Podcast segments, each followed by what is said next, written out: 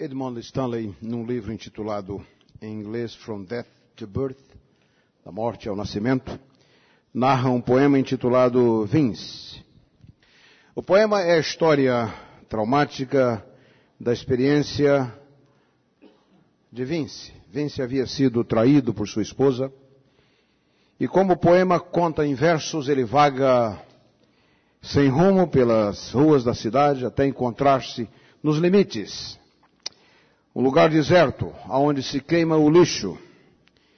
E na medida em que as lágrimas caem dos seus olhos, ele olha ao horizonte distante.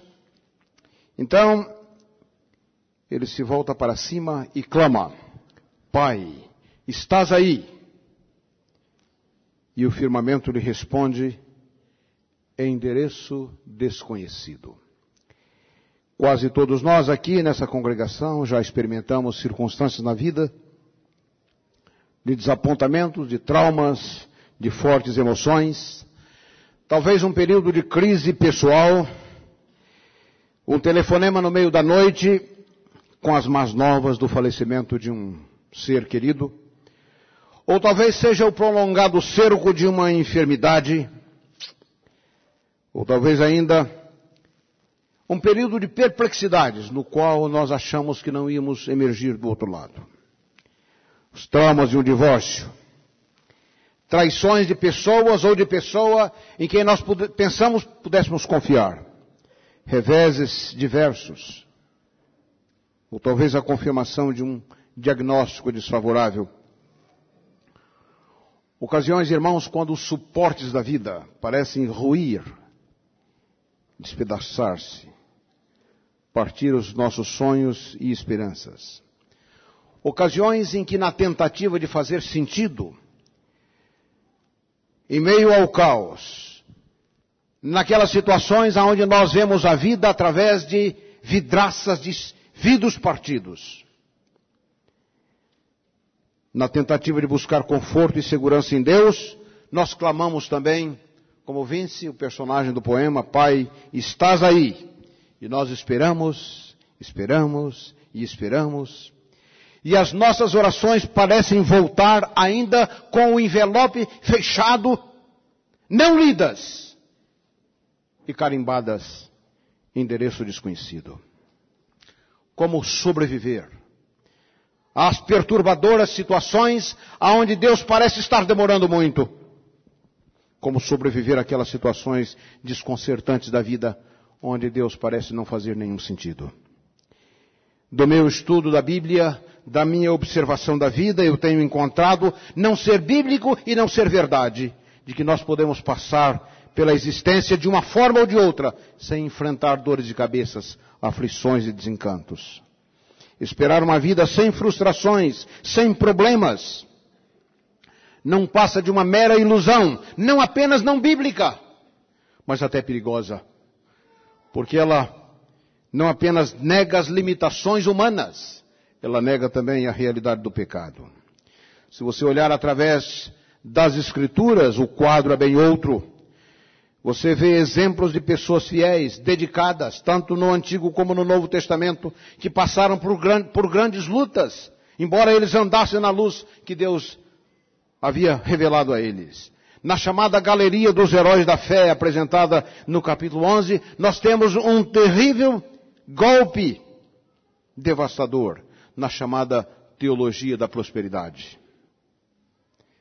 A descrição aqui, encontrada naquele sumário final do capítulo, é uma descrição dramática. E uns foram torturados, outros experimentaram escárnios, açoites, cadeias e prisões, foram apedrejados, cerrados, tendo mortos, sendo mortos ao fio da espada, andaram vestidos de peles de ovelhas e de cabras, desamparados, aflitos e maltratados, errantes pelos desertos e montes, pelas covas e cavernas da terra, e todos esses homens e mulheres dos quais o mundo não era digno, alcançaram contudo o bom testemunho da fé.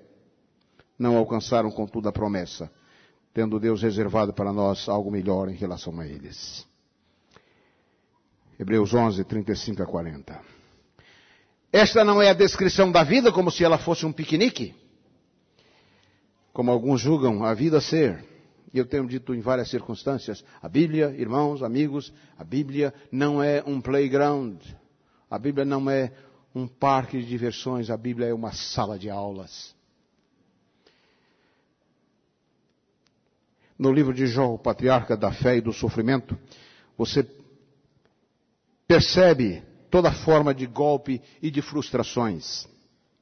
Contudo, gostaria de sublinhar que o que realmente desconcerta o velho patriarca não foi apenas que ele tivesse perdido a sua família, as suas posses, a sua saúde. Isto não é o que mais o agita. O que realmente oprime a Jó, o que realmente o aflige, é o fato de que ele passa um longo período onde Deus aparentemente o havia abandonado, onde Deus o havia esquecido. Onde Deus aparentemente esconde a sua face de Jó por algum tempo e as suas orações pareciam voltar para explodirem na sua face. Se pelo menos eu pudesse encontrá-lo, diz o patriarca, se eu pudesse pelo menos encontrá-lo, se apenas eu pudesse explicar o meu caso, mas eu o busquei no norte, eu o busquei no sul, se apenas eu pudesse encontrar o seu trono explicar a minha situação, receber dele uma explicação. Mas houve um terrível período de teste, quando Jó não pôde se comunicar com Deus. Ou aparentemente ele pensou assim. E Deus permitiu que ele formulasse aquelas formidáveis interpretações e perguntas, questões que nós encontramos no seu livro sem o benefício de uma resposta. Mas irmãos, o caso de Jó não é uma experiência isolada.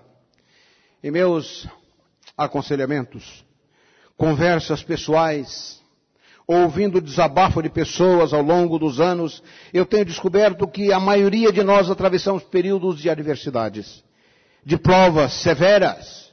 E eu estou absolutamente convicto de que Agostinho, um dos pais da teologia ocidental, está absolutamente certo ao dizer que se você não teve dores de cabeça ainda, problemas na vida, não se surpreenda, elas estão a caminho.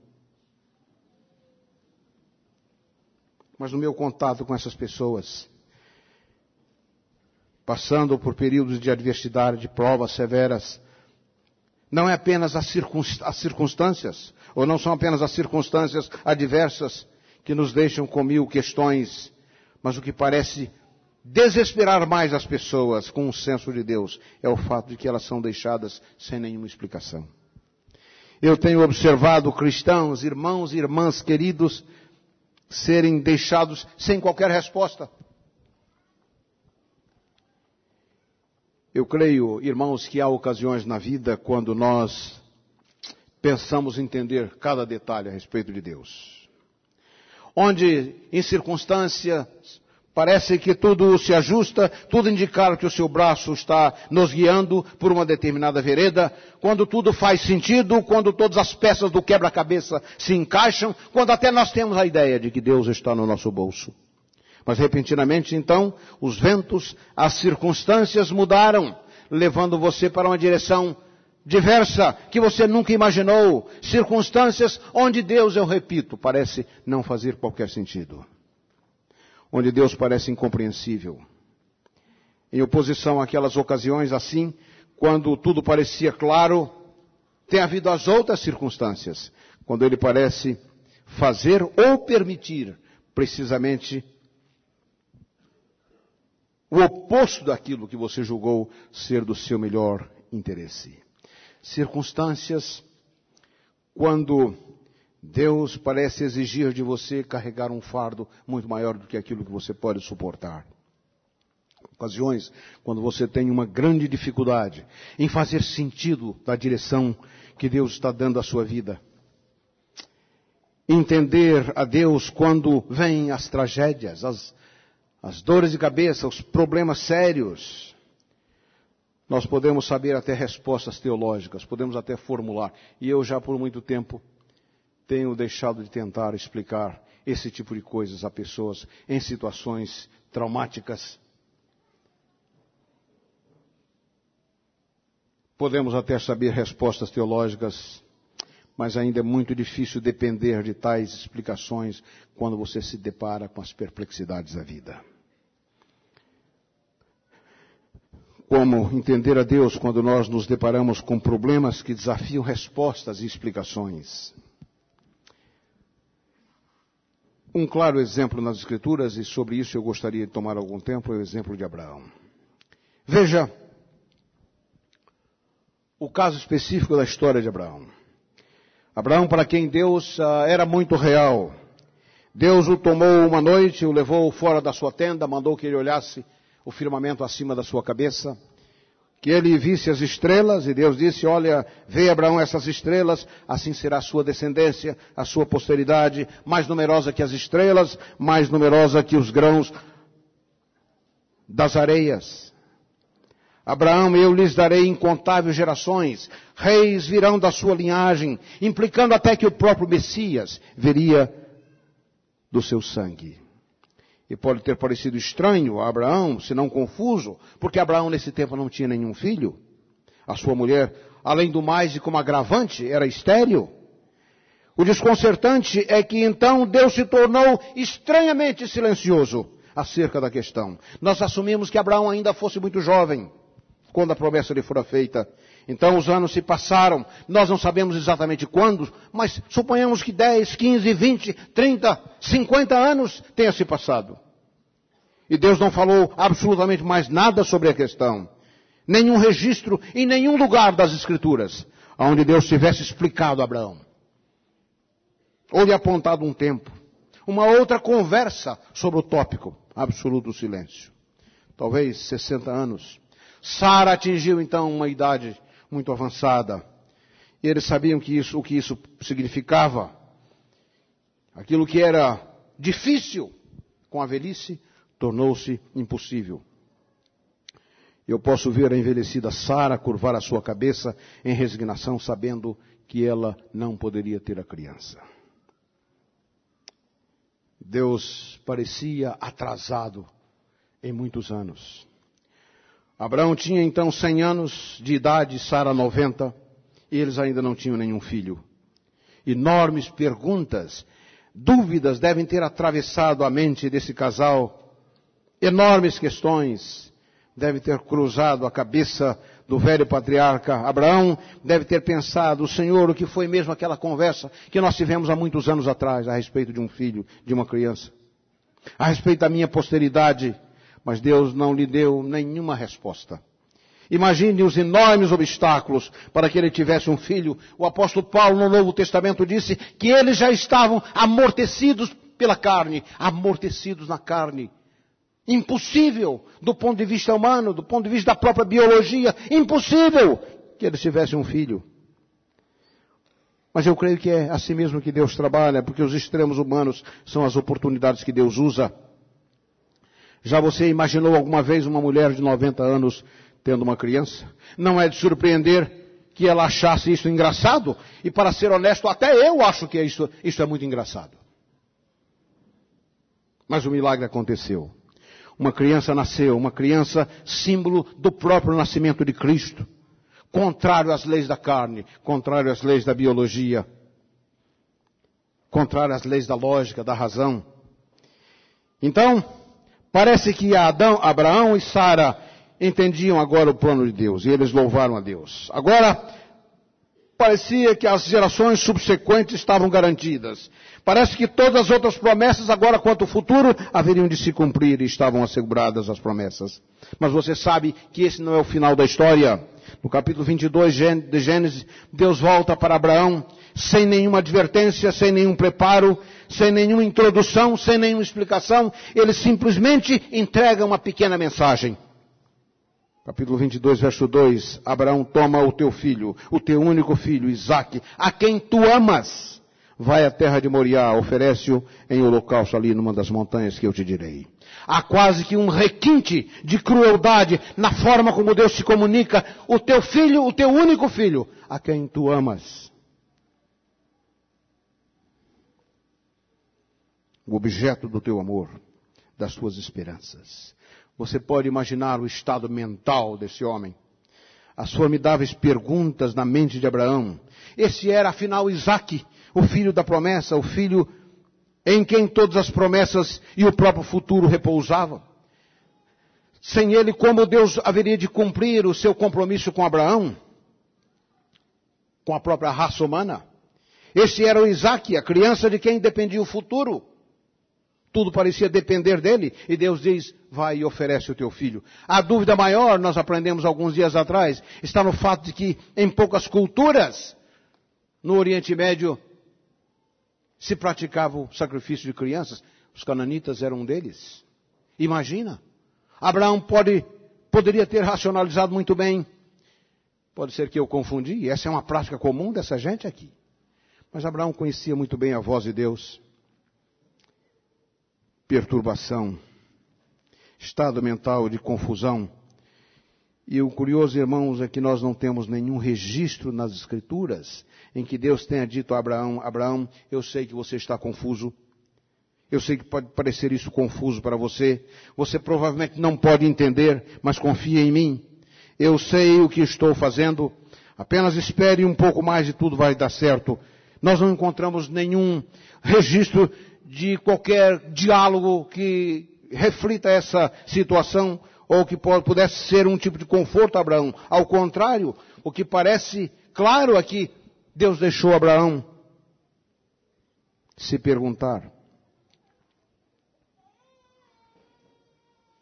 Deus deixou Abraão claramente em estado de confusão e a sua própria ordem parecia contradizer-se com aquilo que contradizer-se com aquilo que ele havia dito antes. Eu lhe darei muitas gerações. E agora ele disse: sacrifica a criança. Eu posso imaginar a angústia mental, a luta interior. Aparentemente ele não fez nenhuma referência a Sara e aqui aparece um dos meus versos favoritos. Contudo, Abraão creu em Deus. Não fazia nenhum sentido. Ele não podia entender tal mistério, mas Deus disse que a promessa aconteceria e ele creu. E até o livro de Hebreus sugere que Abraão, mesmo que o filho fosse sacrificado, cria que Deus poderia ressuscitar a criança. Você vê o que Deus está demonstrando, irmãos, amigos, a Abraão através desse evento? Você percebe o que está sendo dito aqui? O que ele está demonstrando a você e a mim? Essa é a frase central do que eu gostaria de que você se lembrasse. O que Deus está demonstrando aqui, o que Deus está deixando claro a Abraão, o que Deus está deixando claro a você e a mim, é isto. É que o nosso futuro, é de que o futuro absolutamente não depende de Isaac. Essa é a mensagem, esse é o recado. O futuro não depende de Isaac. Ocasiões há que Deus parece partir a corrente no seu último elo. Ocasiões quando ele parece vestir-se em silêncio impenetrável. O que fazer nessas ocasiões, quando Deus não faz sentido? O que Ele deseja de mim? O que Ele deseja de você? O que Ele, dese... ele deseja a mesma coisa que Ele desejou de Abraão. Contudo, Abraão creu. E isso lhe foi imputado por justiça. Todos nós temos porquês questões sem respostas, circunstâncias em que Deus não apenas não faz sentido, mas até se contradiz, ou parece se contradizer. O que ele deseja de nós? Ele deseja não apenas fé, mas dependência. Deus estava demonstrando a Abraão que o futuro realmente não dependia de Isaac. O futuro, o meu futuro, o seu futuro. Não depende do nosso trabalho. Não depende da quantidade de dinheiro que você possa ter ou a ausência deles. O futuro não depende da sua saúde. Não depende da sua família. Não depende de pessoas. Essa talvez seja a grande lição que nós temos que aprender. O seu futuro depende de Deus. Aqueles, trabalho, pessoas, dinheiro, saúde, família, esses podem ser às vezes os nossos Isaques. O meu futuro não depende dos meus Isaques. Essa é a grande verdade. Você pode estar se perguntando, em meio a tragédias e sofrimentos, porque Deus fez isso comigo. Tenho ouvido pessoas dizerem, usarem essas palavras de muitas formas, porque Deus fez isso comigo. Como explicar tais perplexidades e agonias. Lembre-se, irmão, querido irmão, querida irmã, Deus raramente escolhe responder tais questões nesta vida. Por outro lado, você não tem a liberdade de, esconder, de escolher o que vai acontecer com você. Eu não tenho a liberdade de escolher, de escolher o que vai acontecer comigo em muitas dessas coisas.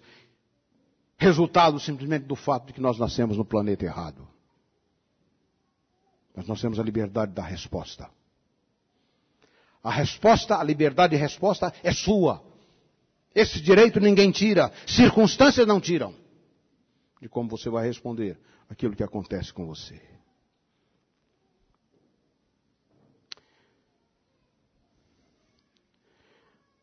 Podemos às vezes pensar da nossa perspectiva, da nossa lógica, que seríamos melhor receber explicações claras de todos os detalhes daquilo que acontece conosco. Mas deixa-me dizer uma coisa. Aquilo que parece lógico, quando nós consideramos apenas parte das evidências, pode tornar-se completamente lógico quando nós consideramos ou considerarmos todas as evidências. Há 13 anos atrás, para dar um exemplo, quando o nosso pequeno Michael nasceu, absolutamente lógico. 13 anos depois. Eu não estou precisando ainda nem da eternidade para entender. Eu estou começando a entender. Aquilo que parece, eu repito, lógico quando nós consideramos apenas parte das evidências. Pode ser que em meio às tragédias das suas perplexidades você esteja considerando apenas parte das evidências. Mas quando a totalidade delas forem levadas em conta, então, isso muda completamente o quadro. E o que é ilógico pode parecer perfeitamente ou tornar-se perfeitamente lógico. Deus tem uma habilidade extraordinária em transformar a cruz em símbolo de vitória, de poder, de graça, de salvação. Deus não forneceu respostas completas para Abraão ou para Jó, e não pense que ele fará por você porque você seja uma exceção. Se você não aceitar se você não aceitar o fato básico de que Deus é Deus, e Ele sabe perfeitamente o que é melhor para você, então você está destinado, observe, mesmo aqueles que hoje não têm razão de estar preocupados com coisa nenhuma, gostaria de dizer aos meus amigos mais jovens, para quem a vida ainda parece um piquenique, se você não aceitar o fato básico de que Deus é Deus, e Ele sabe perfeitamente o que é melhor para você, e Ele guia você por caminhos que parecem estranhos, mas se você não admitir o fato de que Ele é Deus e que Ele sabe o melhor, então, observe, você está destinado a atravessar a vida com uma fé fraca, imatura e impotente. O que equivale a dizer sem nenhuma fé. Você apenas então terá que construir seus castelos em outro fundamento. E aqui está o grande desafio. Simplesmente porque não existe nenhum outro fundamento. O meu forte apelo e conselho é que cada um reconheça antes que as crises ocorram. As crises, irmãos, não mudam o nosso caráter. Crise, as crises apenas revelam o que está dentro de nós quem nós somos no fundo. Meu forte apelo e conselho é que você reconheça antes que as crises ocorram que a nossa fé em Deus não pode depender da nossa perfeita compreensão dos seus caminhos. Não há nada errado em tentar compreender, mas nós não devemos depender da nossa habilidade de compreensão para que cedo, porque cedo ou tarde o nosso intelecto colocar questões que nós não podemos responder. Para aqueles que estão no momento enfrentando sofrimento, aqueles que estão perplexos e desencorajados, eu penso que é encorajador olhar para o futuro, para o dia quando Deus vai corrigir todas as distorções do presente quando os males e as dores do momento, do presente, se tornarão memórias distantes. Um dia de celebração, meus queridos irmãos e irmãs, está vindo, quando Deus vai, vai corrigir todas as coisas, na extraordinária festa dos séculos. Naquele dia, naquela manhã, o hóspede de honra será o próprio Jesus. Naquele dia, o hóspede de honra será aquele descrito no livro do Apocalipse, com olhos como de chama, com pés como fogo refinado. Quando humildemente nós haveremos de nos ajoelhar diante dele, daquele que se assenta no trono branco, e pudermos dizer, depondo nossa coroa aos seus pés, justo é Deus. Justo é Deus em todos os seus caminhos. Eis o tabernáculo de Deus com os homens, e ele limpará dos seus olhos toda lágrima, e não haverá mais morte, nem pranto, nem clamor e nem dor, porque as primeiras coisas são passadas. Meus queridos irmãos, o pecado tirou esse mundo, esse planeta pequeno do seu eixo. E nós não podemos presumir viver sem essa realidade que nos cerca, que nos oprime. Jesus, ao contar a parábola do joio no meio do trigo, ele disse: Um inimigo fez isso. Um inimigo fez isso. Nascemos, eu tenho dito sempre, no planeta errado, dominado pela dor e pelo pecado. A volta de Jesus, esta extraordinária celebração, essa extraordinária ocasião, quando todas as coisas vão ser vistas com a totalidade de informações. Esta é a esperança dos séculos que arde, que vibra no nosso peito. Esta é a resposta final para aqueles que sofrem e lutam com as agonias da vida. Esse é o conforto para todos aqueles que disseram até logo a entes queridos. Aqueles que estão lutando com circunstâncias desfavoráveis. Embora a dor seja indescritível agora, não podemos nos esquecer de que a separação não é para sempre nós nos reuniremos para sempre naquela manhã feliz. Eu tenho me lembrado muitas vezes do meu pai. Eu visitava muitas vezes na pequena cidade, lá no interior do Espírito Santo. Ele sabia da minha chegada. De dentro do ônibus, eu podia observá-lo, lá fora atitude expectativa, andando de um lado para o outro, olhando para dentro. E eu estou olhando, estou antecipando esse momento de reencontro.